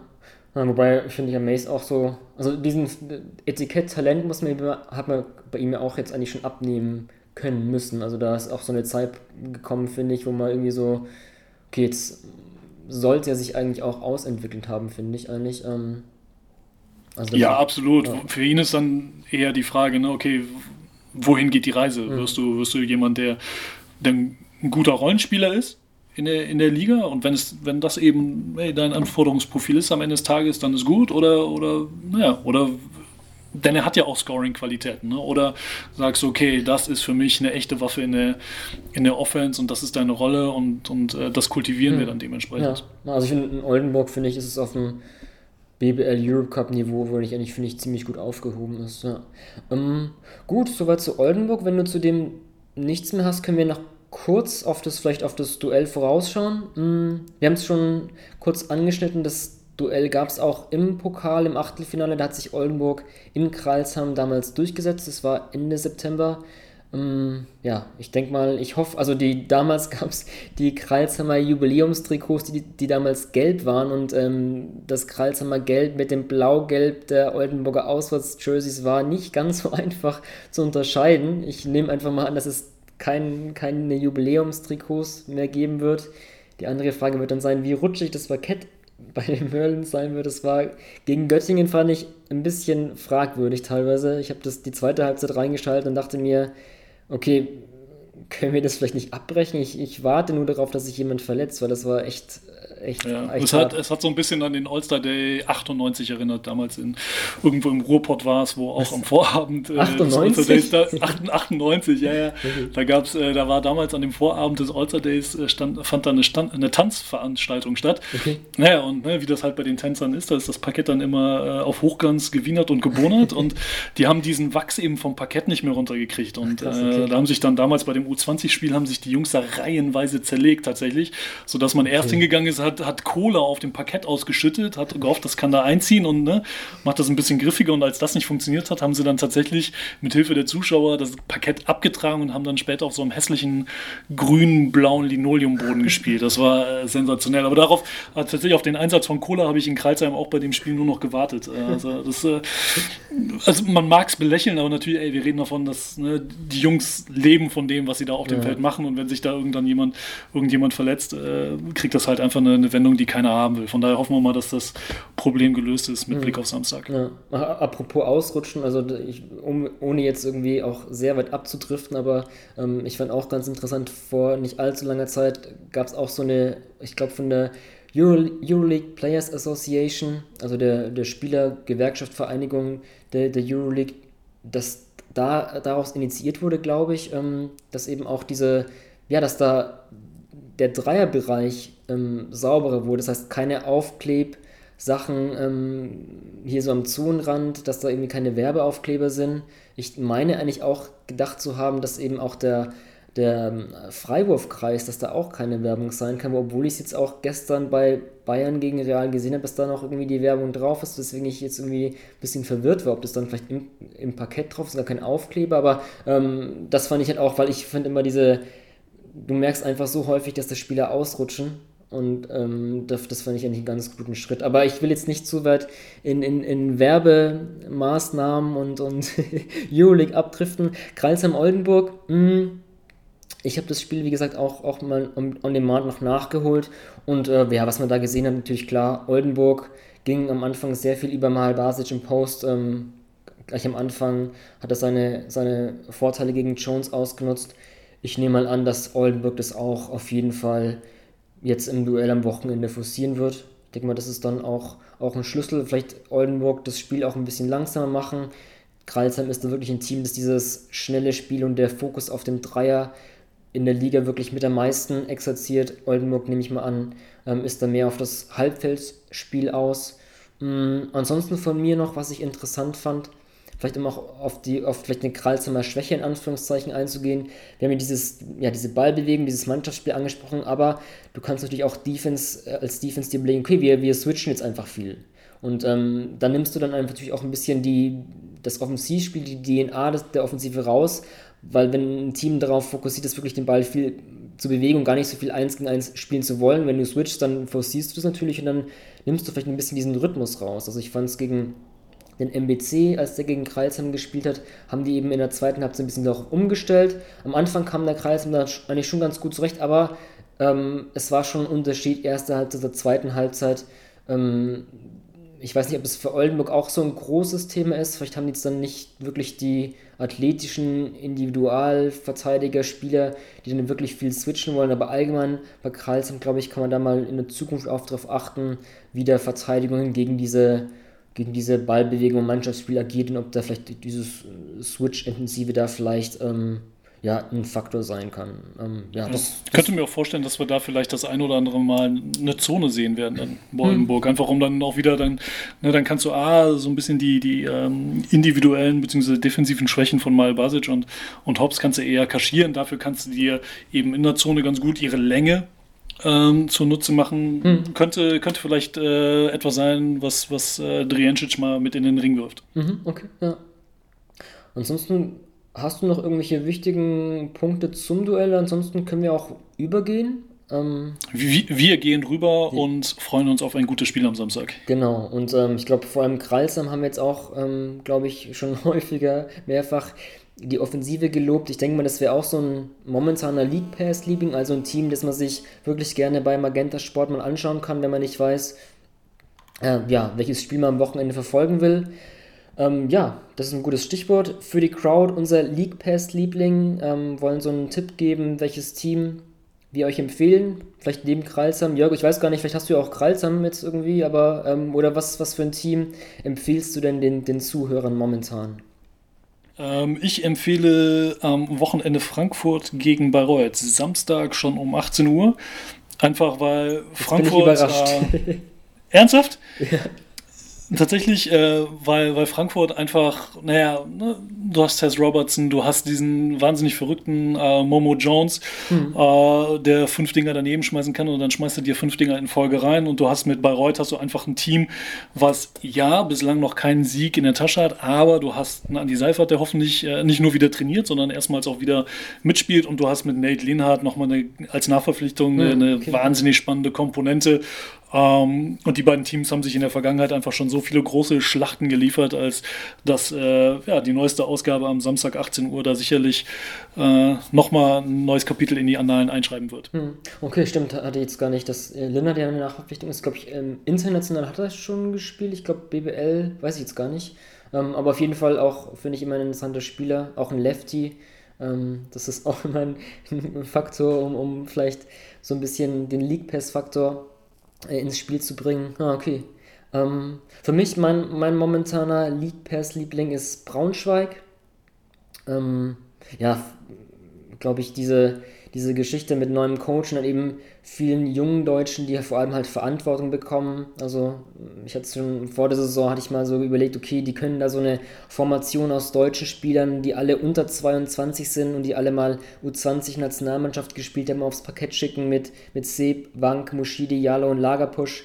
Ähm, wobei Lagerpusch jetzt irgendwie zuletzt doch ein bisschen so der elfte Mann der Rotation ist, weil Marelia eh auf die 5 geht und Bruno ähm, auf der 4. Aber nichtsdestotrotz finde ich das ein ganz spannendes Projekt allgemein. Ähm, ja, auch ein Team, das wir im Kralsheim schon für die Ballbewegung gelobt. Ich finde Braunschweig auch offensiv machen wirklich wenig 1 gegen 1, ähm, mehr ballferne Blöcke. Ähm, ja, und wer da ähm, auch natürlich sehr interessant ist für mich, ist so ein Spieler wie Tommy Klepeis, der für mich so einen der interessantesten Moves in der Liga hat, ähm, den einbeinigen Dreier. Ich habe mit ihm auch vor kurzem gesprochen, so ein bisschen über diesen Move. Ähm, und ja, da können wir mal kurz reinhören, was er sagt. Ähm, er, ich habe ihn gefragt, wann er denn zum ersten Mal überhaupt diesen Move so ja, trainiert hat, angebracht hat. Und dann wollte ich auch mal wissen, denn ja, ob es vielleicht auch Spieler gibt in Braunschweig, die zu ihm gehen und ein bisschen mit ihm den Move trainieren wollen. Da hören wir mal kurz rein, was, was Tommy sagt. Ich kann mich erinnern, da war ein, ein U16-Training. Äh, und dann habe ich einfach mal im Spiel angefangen, den Dreier, den auch von, vom Dreier zu werfen. Und das mhm. war für mich ein ganz normaler Wurf, weil ich es eben gewohnt war, ähm, vom Highpost und überall normale Würfe aus dem Laufen zu werfen. Mhm. Und ja, da habe ich dann halt einfach mal versucht, äh, vom Dreier das auch zu machen. Und da waren einige Bundesligaspieler zuschauen. Okay. Und die haben den halt gesehen und fanden das krass. Und ich habe dann, weiß nicht, in vier Angriffen miteinander viermal den Wurf getroffen und ja, da war halt so ein richtiger, so ein Hype und es war eine ziemlich coole Atmosphäre in der Halle und alle sind halt ja. ausgerastet ein bisschen. Und an das Training kann ich mich halt noch erinnern und da habe ich ihn, glaube ich, das erste Mal wirklich öfter hintereinander auch verwendet. Mhm. Und dieses Jahr war es auch so, also ist es auch so, dass Kostja Mushibi mhm. ein ganz gutes Gefühl hat und einen richtig guten Wurf von einem Bein hat. Okay. Also ja. der könnte, glaube ich, auch den in sein Repertoire aufnehmen, aber okay. bei dem ist halt so, das dauert halt eben vom Training ins Spiel, den umzumünzen ist halt was ganz anderes. Ja, aber klar, ja. mit dem habe ich schon ein paar Mal geworfen und auch gesehen, dass er den hochprozentig trifft. Ja, in dieser Saison hat ähm, er den einbeinigen Dreier noch nicht genommen. Ein anderer Spieler, der das in ein bisschen anderer Form noch viel mehr, mehr zeigt, ist der Jovan Novak. Ähm, mit dem habe ich auch gesprochen. Er hat eher so ein, also während Kleber ist ja so ein, so ein Runner, einbeinig wirft, ist bei Novak ja so ein, so ein Stepback-Dreier, ein einbeiniger, ähm, was, was, was ganz krass ist. Und ähm, nach dem ganzen James Harden-Hype wollte ich einfach mal die beiden Spieler zu Wort kommen lassen, ähm, weil die den auch ähm, ja, schon, schon länger zeigen und ähm, so ein bisschen ein Feature könnt ihr dann demnächst auf, auf basketball.de lesen. Ich muss mal schauen, vielleicht auch schon vor der nächsten Podcast-Ausgabe. Da bleibt einfach mal dran. Ähm, ja, wie gesagt, Clippers hat diesen Wurf noch nicht jetzt in der Saison genommen, aber ähm, Braunschweig spielt gegen Gießen am Sonntag um 15 Uhr. Vielleicht klappt es gegen die. In der letzten Saison hat er sogar gegen Gießen, ähm, ich kann mich an ein Spiel erinnern, zwei in Folge getroffen. Ähm, damals noch Luis Figge als Co-Kommentator, der es auch großartig abgefeiert hat. Vielleicht klappt es ja gegen die 46ers. Ähm, ja, soweit unsere League Pass. Lieblinge Frankfurt, die gegen Bayreuth spielen und Braunschweig gegen Gießen. Den Spieltag eröffnen werden aber Ludwigsburg und Hamburg. Und damit wollen wir jetzt übergehen zu unserer ähm, weiteren Kategorie der New School. Da wollen wir immer Nachwuchsspieler ähm, in den Fokus nehmen. Und in dieser Ausgabe wollen wir ein bisschen ausführlicher über Justus Hollatz von den Hamburg Towers sprechen. Ähm, Jörg, ähm, die Towers ja, sind der Aufsteiger, dementsprechend ist auch Hollatz neu in der Liga, aber wann hast, hast du eigentlich den, den Hollatz zum ersten Mal so auf dem Schirm gehabt? Ähm, ist tatsächlich schon ein paar Jährchen her, ähm, tatsächlich auch aufgrund seines, seines älteren Bruders, der ja mittlerweile in Oldenburg ist. Mhm. Ähm, die beiden Jungs haben naja, für Hamburg äh, in, in, der JBBL schon Wahnsinnsspiele ähm, gemacht und äh, gerade Justus ist dann auch einer, der, der dann mittlerweile viel über die, viel in der Pro B bei Ristenwedel zum Einsatz gekommen ist, oder beziehungsweise immer noch einkommt. Und als Jahrgang 2001 ist er ja auch einer, der immer noch in der NBBL jetzt in, in seinem letzten NBBL-Jahrgang spielen könnte in der U19-Bundesliga, ähm, hat da aber zumindest bis dato, wenn ich es richtig gesehen habe, noch keinen Einsatz gehabt, aber dafür halt in, in Wedel. Und er ist genau einer von, von den Jungs, die, ähm, naja, so ein bisschen abseits des, des Rampenlichts sich entwickelt haben, die eine gute, eine tolle Grundschule durchlaufen haben und die sich eben ähm, schon sehr früh in der Pro B haben gegen ja, gestandene und, und gewachsene Männer haben beweisen müssen, ähm, was er auch vergangenes Jahr schon sehr bravourös gemacht hat.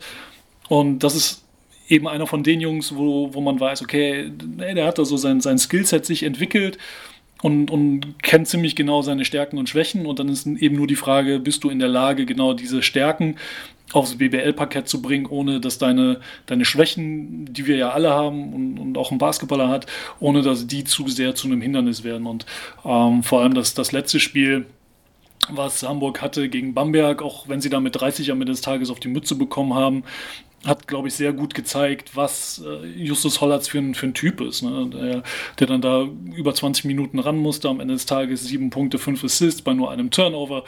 Ähm, da merkst du, dass das ist einer, der, der auch trotz seiner jungen Jahre schon eine gewisse Ruhe und Gelassenheit auf der Eins äh, ausstrahlt und mitbringt, der, der sich da auch dann von dem defensiven Druck, den Bamberg, ähm, auch wenn sie über weite Strecken haushoch geführt haben, den sie aber immer noch ausgeübt haben, der da sehr gut äh, gegen angearbeitet hat. Und vor allem ist er einer, der, der da auch sehr furchtlos agiert. Das ist, glaube ich, seine, seine große Qualität, die man, die man eigentlich in jedem Scouting Report fett unterstreichen müsste. Mhm. Ähm, der hat halt keine Angst. Ne? Der, der geht dir auch mal ans Brett, äh, um dann entweder wieder den Ball rauszukicken oder zu versuchen, auch gegen die Hilfe drüber zu finishen.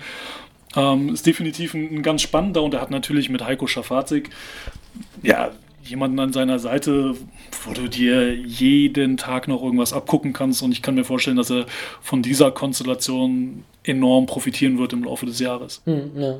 ich finde, das ist ganz interessant, diese Abgezeugtheit, die ist mir auch aufgefallen in seinem Spiel. Und ich finde irgendwie, weiß ich nicht, wir haben jetzt in der letzten Ausgabe so ein bisschen bei unserer Line-Up auch über Bennett Hund gesprochen. Ich finde, bei dem ist es auch zu merken. Oder auch jemand wie Jonas Matixek. Also da haben wir irgendwie in der, äh, in der Saison in der Liga schon so einige deutsche Guards, die wirklich für ihr Alter ziemlich ruhig und abgeklärt spielen. Das fand ich irgendwie so, ein, ja, so eine Parallele. Ähm, ansonsten mal. Genau, und da ist es ja auch, also bei, bei Matisek und, äh, und Hund, die ja auch letztes Jahr beide zusammen in, in Bernau in der Pro B gezockt haben. Ähm, da müssen, da müssen die halt richtig Minuten gehen. Ne? Und da hast du gerade, das ist ja das Spannende an der Pro B und sicherlich auch an der Pro A, dass du da Spieler rumlaufen hast. A, hast du viele, viele ausländische Spieler, in der Regel natürlich Amis, die sagen, ey, ich will das als Sprungbrett nutzen, ich will mich hier beweisen, ich gebe jeden, jeden Spieltag gebe ich hier Vollgas.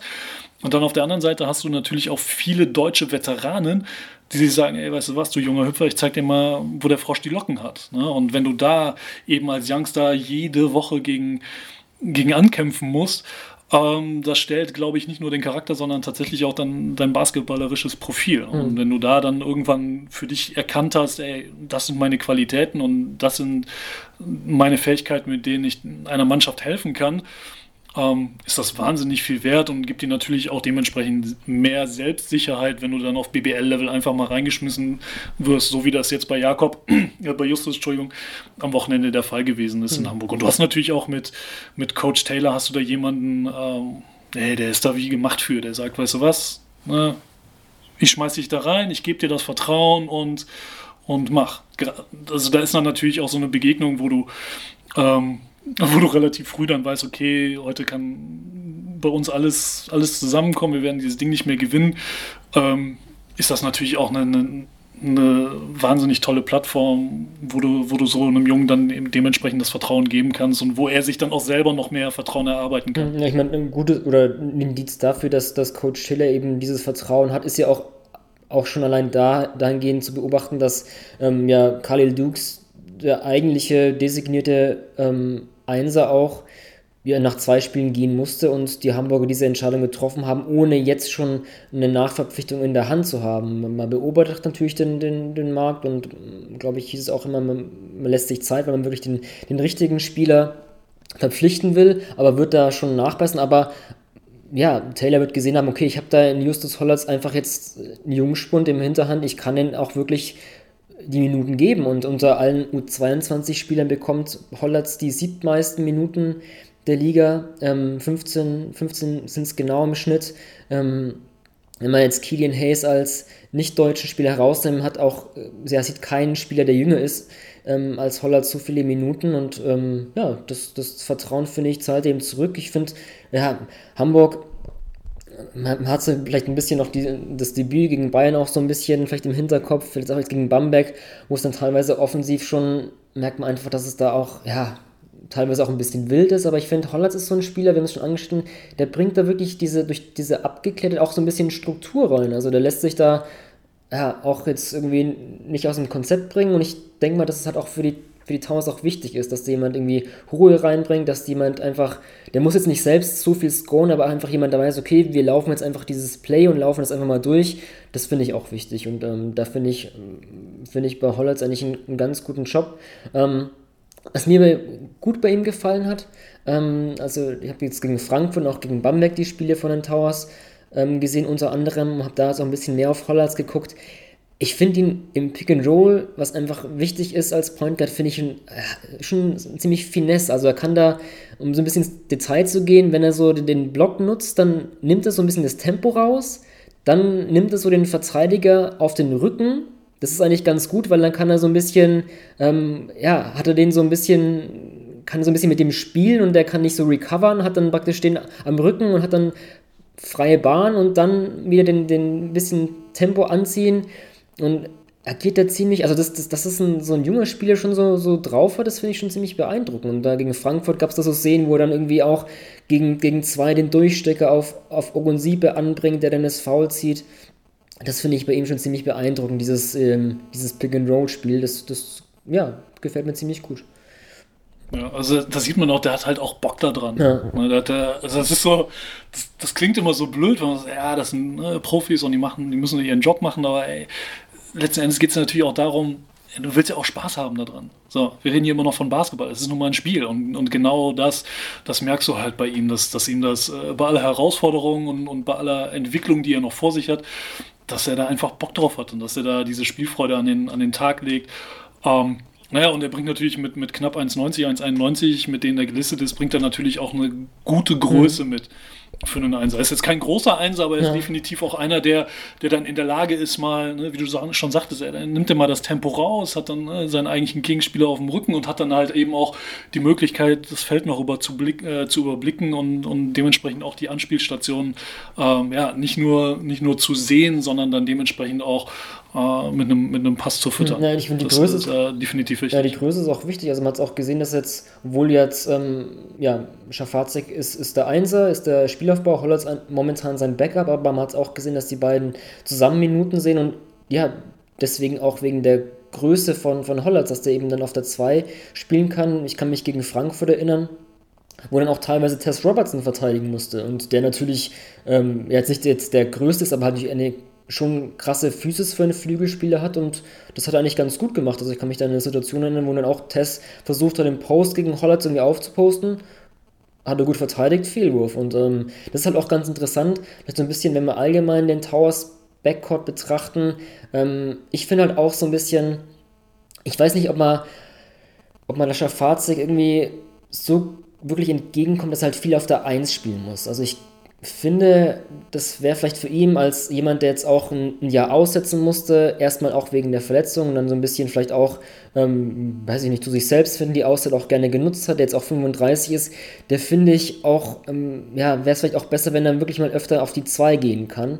Ähm, ich denke mal, das ist auch dann, wenn dann irgendwann mal doch ein neuer Point Guard verpflichtet wird von den Towers, wovon ich ausgehe, dass man da vielleicht ein bisschen anders agiert. Ich glaube, das würde ihm ganz zugutekommen, weil ich finde, da nimmt man auch Schafazi so ein bisschen seine Stärke. Ähm, ich finde, er muss halt viel irgendwie am Ball machen und ähm, so mal Ball abseits und dann um die Blöcke kommen, um so den Dreier zu nehmen, glaube ich, würde ihm ganz entgegenkommen. Bisher nur 18% Dreierquote, da geht, glaube ich, mehr und ähm, ich denke mal, in Zukunft könnte es anders sein, aber auch, wie gesagt, mit Hollatz dass die beiden auch zusammen mal im Backcourt spielen, finde ich auch, auch eine ganz interessante Vorgehensweise von Coach Taylor und da kann man vielleicht ein bisschen Schafazi auch ein bisschen entlasten. Ich glaube, das ist, ist, ist schon wichtig für ihn persönlich und auch für das Towers-Spiel. Ähm, ja, Absolut, aber ich bin auch völlig bei dir, ähm, wenn du sagst, ja, Hamburg braucht da definitiv noch, ein, noch einen Guard und Marvin Willoughby hat es ja auch zuletzt angesprochen, ja, ne, sie gucken sich um, sie, haben, sie machen sich da aber selber keinen, keinen Druck, weil du brauchst halt ein Puzzlestück, was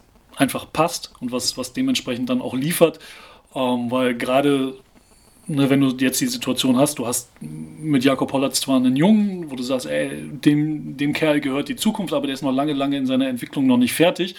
Ähm, du kannst von dem nicht erwarten, dass der, so wie jetzt gegen Bamberg geschehen, dass du den nach 20 Minuten reinwirfst und das funktioniert. Der wird auch Spiele haben, wo der also Kilian Hayes-mäßig, äh, vielleicht 5, 6 Turnover. Das ist, ja, das ist kein, völlig schlimm, normal. kein schlimmer Vergleich. Ich glaube, du hast es, ähm, sorry Jörg, um dich unterzubrechen, auch kurz wieder äh, Jakob, glaube ich, gesagt, aber. Ähm. Ja, Justus, genau.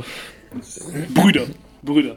Ähm, ne, aber der wird auch Spiele haben, wo er dann vielleicht dann doch mal irgendwie an, an seine momentan eben noch vorhandenen Grenzen mhm. kommt. Und dann hast du Spiele und dann ist das vielleicht das gleiche Spiel, wo Heiko auch wieder seinen Dreier noch nicht trifft, weil er einfach noch nicht so seinen Spielrhythmus wieder hat. Und da brauchst du dann einfach Entlastung auf der Guard-Position. Ähm, was auch dann wieder Schafatik und Hollatz das Leben leichter macht, um, um ne, noch mehr zu sich selbst mhm. zu finden. Also ich glaube, dass das äh, eine ganz, ganz wichtige Baustelle ist, die die Towers und, äh, ja, hoffentlich bald erfolgreich äh, schließen mhm. können. Ja, ich finde es aber trotzdem, also so allgemein, dass jetzt schon so früh auch viele Minuten sehe, hätte ich jetzt auch gar nicht so erwartet, auch insofern positiv, wenn man so ein bisschen, ja, das ganze Towers-Projekt so ein bisschen betrachtet.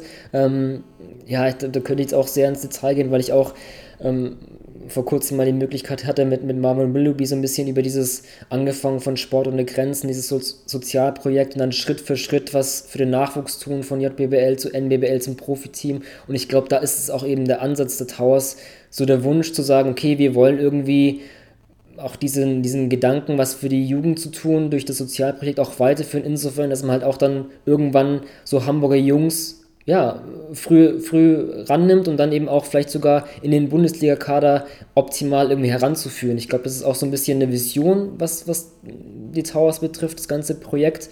Ähm, René Kinsecke ist da vielleicht insofern noch das bessere Beispiel, in Anführungszeichen, da er auch ein, glaube ich, ein, wirklich in Wilhelmsburg geboren ist. Ich glaube, Justus Hollatz in Harburg, aber ähm, so, so, so geografiemäßig ist ja auch gar nicht so, äh, gar nicht so wichtig, aber da ist, ist einfach auch ein, ein Hamburger Jung, der da von Anfang an in, in den, in den ähm, Projekten der Towers war, angefangen von JBBL und es ist eben auch schön zu sehen, dass dann eben auch solche Eigen Eigengewächse da eben dann, ja, es in den Bundesliga-Kader schaffen und auch wirklich im, im, in Hollands Fall auch jetzt schon eine wichtige Rolle spielen und wirklich auch Rotationsminuten sehen. Also das, das finde ich sehr positiv, was einfach das gesamte Towers-Projekt betrifft. Und ähm, vielleicht ganz kurz dazu noch eine Sache, ich hatte jetzt auch, ja, nicht so sehr auf dem Schirm wie du, schon mit JBBL, ähm, aber halt klar, Pro A letztes Jahr ne, trifft den Dreier zur Pro A-Meisterschaft im, im Rückspiel gegen Nürnberg. Dann ähm, im Halbfinale Hamburg liegt 1 gegen Chemnitz hinten. Wenn sie das Viertel, vierte Halbfinalspiel verlieren, dann, dann sind sie raus, dann gelingt der Aufstieg auch nicht. Ähm, und dann macht auch so eine Holland 16 Punkte und hat, hat auch ein paar, paar Klatschfreiwürfe und das zeigt auch, was du schon vorhin angeschnitten hast, er hat einfach keine Angst. Und ich glaube, das sind gute Beispiele dafür, wenn, wenn so ein junger Kerl so wichtige Würfe trifft und das ist, ist das, ja, das kann man irgendwie nicht beibringen, so eine, so eine Abgezocktheit, so eine große Bühne, ich bleibe ganz kühl, ähm, das ist auch ein, ein, großer, großer Faktor, eine große Stärke, denke ich mal.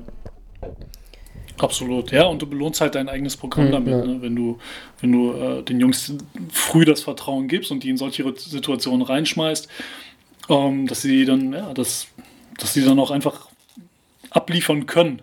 Oder ihnen generell erstmal die Gelegenheit gegeben wird, äh, groß abzuliefern. das kann gut gehen, äh, vielleicht scheiterst du aber auch und, das, ist, das gehört ja auch zu einem Lernprozess dann letzten Endes dazu. Und vor allem ist es, glaube ich, jetzt gerade an, an Holland kann man ganz gut sehen, dass das einfach schön ist, wie ähm, Hamburg sich damit selber belohnt, zumal du ja auch in der Vergangenheit mit einem Ismet Akpina oder auch einem Luis Olinde schon Jungs hattest, die die Stadt halt verlassen haben, weil dein, deine eigene Struktur eben vielleicht noch nicht so gewachsen war, wie das jetzt eben der Fall ist. Ne? Wo du noch nicht sagen konntest, ey, weißt du was, hier, ey, ihr könnt bei uns, bei uns hier, wo du groß geworden bist, wo du deine Basketball-Grundschule durchlaufen hast, hier kannst du BBL spielen.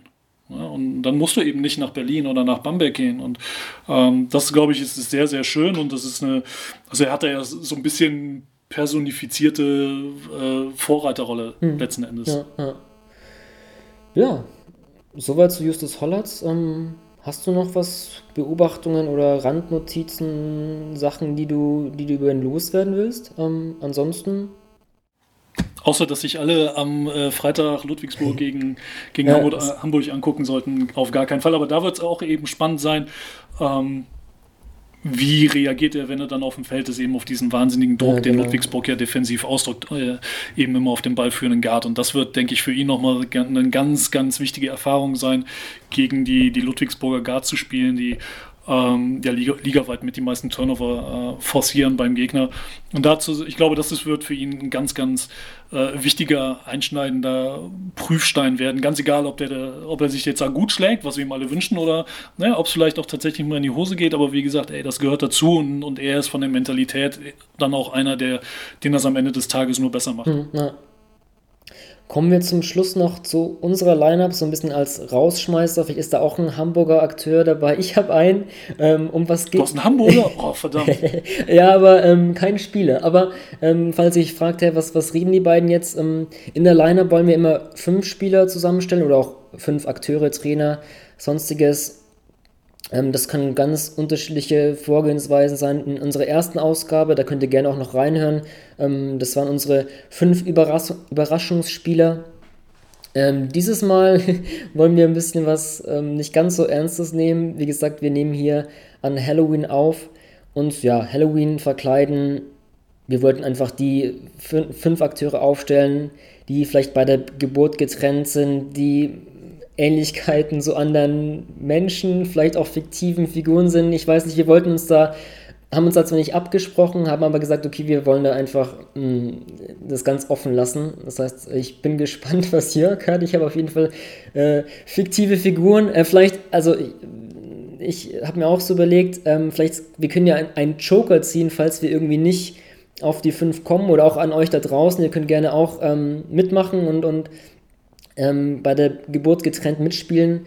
Äh, so Nia Djedovic ist ja so einer, das ist ja schon ein bisschen durchgekaut. Ich habe auch mit Absicht ihn nicht genommen, weil ich dachte, es ist zu einfach mit, mit Slatan, aber das kann man nicht so als, als Joker in der Hinterhand. So, wenn man nicht auf 5 kommt, dann kann man den ziehen. Ich, ich weiß nicht, ob, ob, du ihn hast, aber wir können gerne mal starten, Jörg. Ähm, wir können gerne mal. Ich habe ihn auf jeden Fall auch mit auf der Liste. Also Slata, Slatan Djedovic gehört natürlich dazu und wer es noch nicht gesehen haben sollte, äh, das Video, was die Kollegen des FC Bayern Basketball gemacht haben von der Miami Tour, wo sie mit äh, Nihat Djedovic dann tatsächlich da über die Freiplätze getingelt sind, äh, quasi als Slatan sensationell. Guckt euch das an, sehr empfehlenswert. Deswegen tatsächlich, auch wenn es ein bisschen abgenudelt ist, aber der, der Junge sieht einfach aus wie Slatan. Also das ist einfach sensationell und äh, deswegen ist, ist, also in meiner 5 ist er auf jeden okay. Fall drin, einfach weil es weil es so, so abstrus ist und so lustig, dass Menschen sich so unfassbar ähnlich sehen können tatsächlich. Wer, wer startet für dich? Ähm, also ich, weiß nicht, ob du jetzt irgendwie auch irgendwie so eine wirkliche 5 hast, die wie so ein Point Gap bis zum Center starten kann. Ich habe es versucht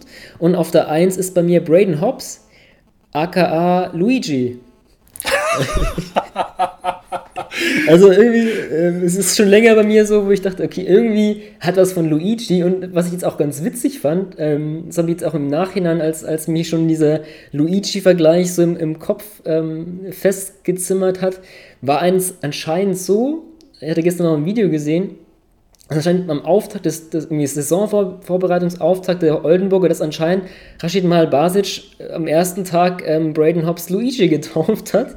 Ähm, das das ähm, ja, bestätigt nur meinen Eindruck. Und ich habe auch ge irgendwie gehört, dass Carsten Tada Mario sein soll. Das finde ich jetzt irgendwie nicht so auf der Hand liegend. Aber für mich ist Braden Hobbs Luigi, ja, ganz klar.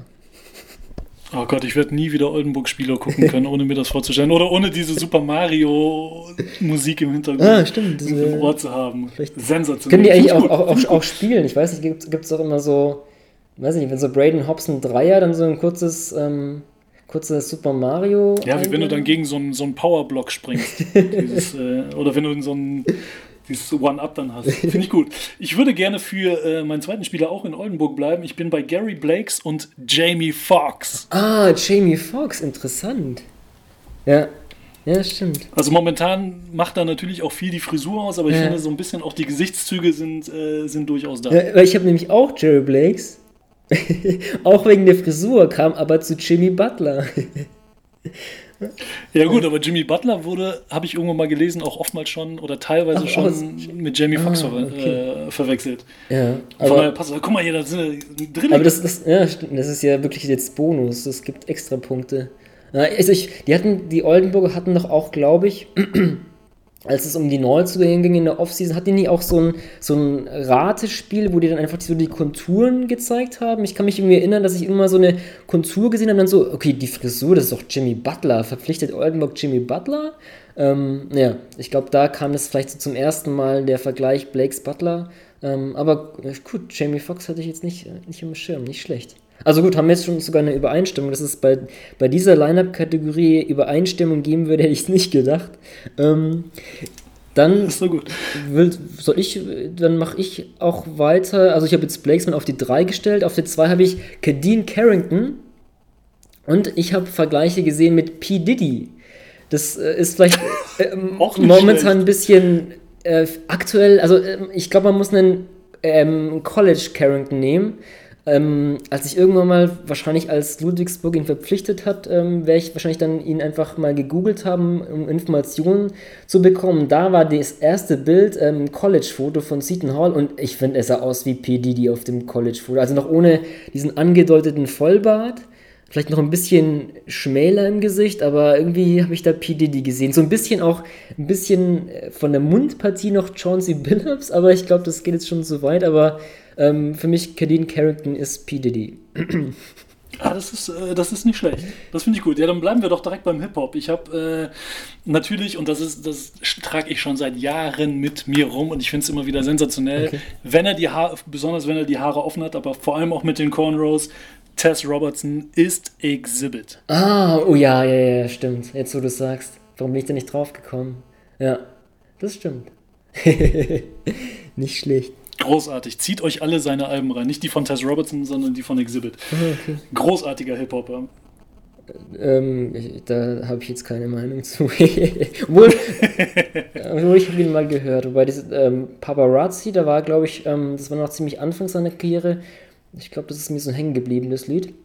Aber bevor wir jetzt in den Hip-Hop-Podcast äh, der Oldschool-US-Rapper gehen, ähm, gehe ich auch Oldschool-mäßig. Und zwar habe ich auf der 4, ähm, sag mal, Michael Carrera, Carrera oder ja, wird man wahrscheinlich sagen, oder? Ich bin mir gar nicht sicher, Ja. wie ich den Vornamen aussprechen soll. Und zwar erinnert er mich an einen Tom Selleck in Magnum, wenn Carrera einen Schnauzer hätte. Ich finde Das stimmt. An, ein, an einen tätowierten Tom Selleck.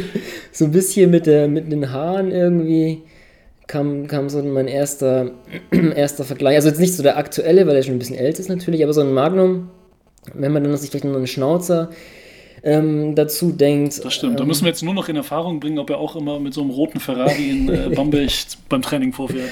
äh, Wir werden, wir werden das ja, nachrecherchieren. vielleicht ist es ein, oder ein Amphi vielleicht kann ja jemand ein Amphibienfahrzeug irgendwie springen lassen, ich weiß nicht. Aber ich glaube, das Budget, das Budget ist ein bisschen gekürzt worden. Ich glaube, das ähm, gibt es nicht mehr her. Ja. Brose hat da bestimmt gute Verbindungen. Dann mache ich direkt weiter. Ich gehe auch äh, auf groß. Ich bin bei Martin Bräunig aus Bonn und Karl Drogo von Game of Thrones. Oh, ich bin jetzt, ich muss mich jetzt outen, dass ich noch nicht so Game of Thrones geguckt habe. Und jetzt gar Das nicht ist, so der, das ist dieser, dieser, dieser Berg von Typ halt, ne? Auch mit so, mit so einem Vollbart, ähm, der ursprünglich die äh, mit der Kadisi zusammen war. Das ist die Mutter der Drachen. Okay. Ganz, ganz am Anfang. Ich glaube, der stirbt aber auch schon in der ersten Staffel. Ähm, und, äh, Hast du jetzt es ist gespoilert? Für mich zumindest. ja, pardon, aber es ist die erste Staffel, von daher alles, Okay. alles cool. Aber tatsächlich äh, ist, es, ist es tatsächlich ganz lustig, weil Martin hat das irgendwann äh, für sich selber entdeckt, dass da was geht und hat sich nämlich tatsächlich ursprünglich nur für Karneval, Ah, weil ja, er ja. als Karl Drogo gehen wollte, hat er sich diesen Vollbart wachsen lassen krass. und fand das dann so cool, dass er einfach geblieben ist. Ach nein. Echt? Ist es, ist es ist Real Story? Real Talk? Ist, ja. also Für es war, es war nicht dieses wusste. Jahr, sondern letztes Jahr, weil ich hatte nämlich auch, als ich mir überlegt habe und ich hatte bräunig irgendwie diese, dieses Karnevalskostüm, wo dann irgendwie auch oberkörperfrei, oder nee, ich weiß gar nicht, und dann so, okay, Ja, an genau. irgendwen erinnert mich der jetzt und ich kam aber nicht drauf und wollte ihn eigentlich auch mein Team nehmen, aber äh, konnte irgendwie keinen Vergleich ziehen, aber das ist natürlich sehr gut, ja. Okay. Ähm, dann gehe ich trotzdem auf die 5. Ist vielleicht vom Aussehen her nicht ganz so, aber ich habe Leon Radoschewitsch und habe ihn verglichen mit Geil von Street Fighter. Ähm, also ist vielleicht so ein bisschen. Ob die Jugend da draußen äh, heute noch Street Fighter spielt? Äh, wahrscheinlich nicht. Ich meine, ich, äh, ich habe mich schon als, als nicht Game of Thrones zu sehr geoutet und jetzt noch jemand, der hier die alte Super Nintendo-Konsole hat. Ähm, die Frisur ist vielleicht nicht so. Irgendwie bei Radoschewitsch denke ich immer so an einen. Das können auch irgendwelche weiß ich nicht, so, so Filme sein, wo er dann irgendwie jemand ist, der dann im Boxring. Der, Meinst du Ivan Drago aus Rocky? Ja, vielleicht das auch so. So, so ein Bösewicht, so. Also, das ist natürlich jetzt, das soll jetzt nicht äh, despektierlich gemeint, das ist ja auch was Positives. Meine, gegen so einen willst du ja nicht spielen. Aber das war so für mich, Radoschewitz für immer so der. Äh, habe ich immer mit damit im Zusammenhang gebracht und ähm, da, ich auf, ich, da ich so eine wirkliche Starting Five äh, aufs Parkett schicken wollte und einen großen großen gesucht habe, habe ich mal den Vergleich. Obwohl er jetzt irgendwie vielleicht von meinen, muss ich zugeben, nicht, nicht der beste ist, aber trotzdem äh, geil von Street Fighter, ja. Finde ich gut. Street Fighter wird abgefeiert. äh, ich habe als letzten tatsächlich eine, noch einen jungen Deutschen aus deinem, äh, aus deinem äh, nicht Livestream-Team, äh, sondern hier, ne? Ah, League, League, League Pass Team quasi. Team, ja. Aus Braunschweig. Karim Jallo als Jim Knopf. Als Jim Knopf? Okay. Ja, Augsburger Puppenkiste. Ja, ja aber wo, okay. Okay. Das sind wahrscheinlich Vergleiche, die man erst ziehen kann, wenn man selber Kinder hat. Oder, oder jung geblieben im Herzen und gerne früher Jim Knopf äh, und, und Lukas der Lokomotivführer geschaut hat. Ah, okay. Ja, nicht schlecht. Es gab dann auch später mal eine, eine animierte äh, Serie dazu. Und Karim, geiler, toller Spieler, aber Jim Knopf. Absolut. okay, nicht schlecht. Ähm, schön. Also ich habe jetzt sogar noch Bonus gemacht, ähm, habe jetzt sogar einen Coach und einen Head Coach gewählt, äh, Assistant Coach gewählt. Also das war jetzt, das, ähm, nehme ich jetzt auch nicht, also war einfach so. Ähm, ich hatte gerade ja von Hamburg erzählt und zwar Assistant Coach Benker Baloschki und Simon Linder. Ähm, ihr kennt Simon von dem ehemaligen Basketball-E-Podcast auch. Ähm, und und ähm, auch als ähm, Ludwigsburger Arena-Sprecher, jetzt nicht mehr AD, aber ich finde, die beiden ähm, haben auch Ähnlichkeiten. Ich glaube, das wurde auf Twitter auch mal irgendwie erwähnt. Ich, ich, weiß in welchem Zusammenhang nicht. Vielleicht hat jemand noch irgendwie einen Tweet von euch da draußen parat. Und als, als Head Coach Dennis Wucherer und Bennett Arnfeld, ein Spieleragent.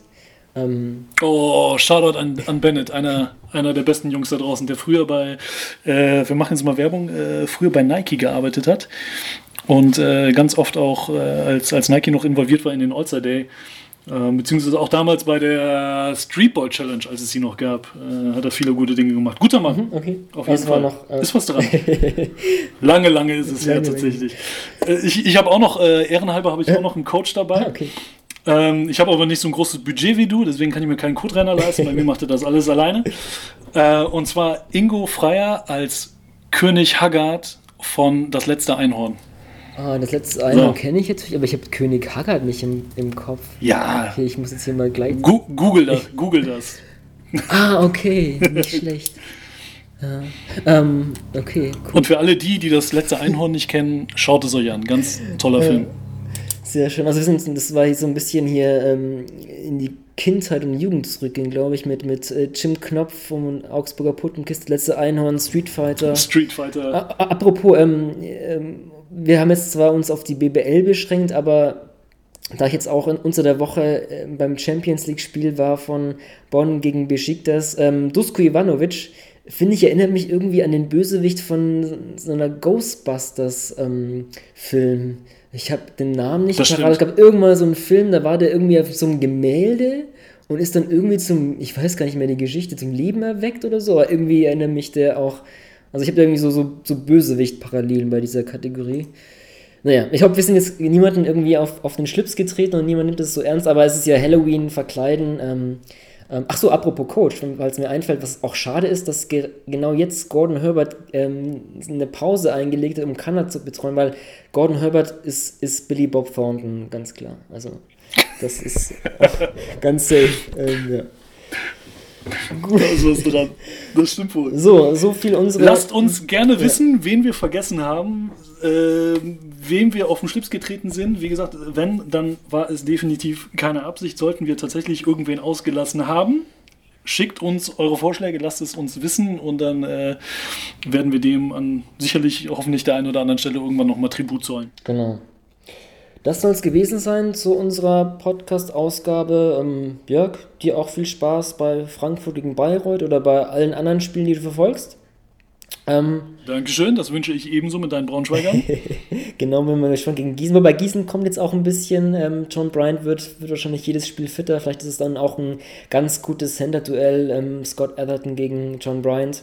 Euch da draußen auch viel Spaß. Danke fürs Zuhören und bis bald. With the ninth pick in the 1998 NBA Draft. Ball ist bei Nowitzki, da muss er hin jetzt. Und verteidigen! Verteidigen jetzt! Es ist schlicht und ergreifend der einzig wahre Hallensport.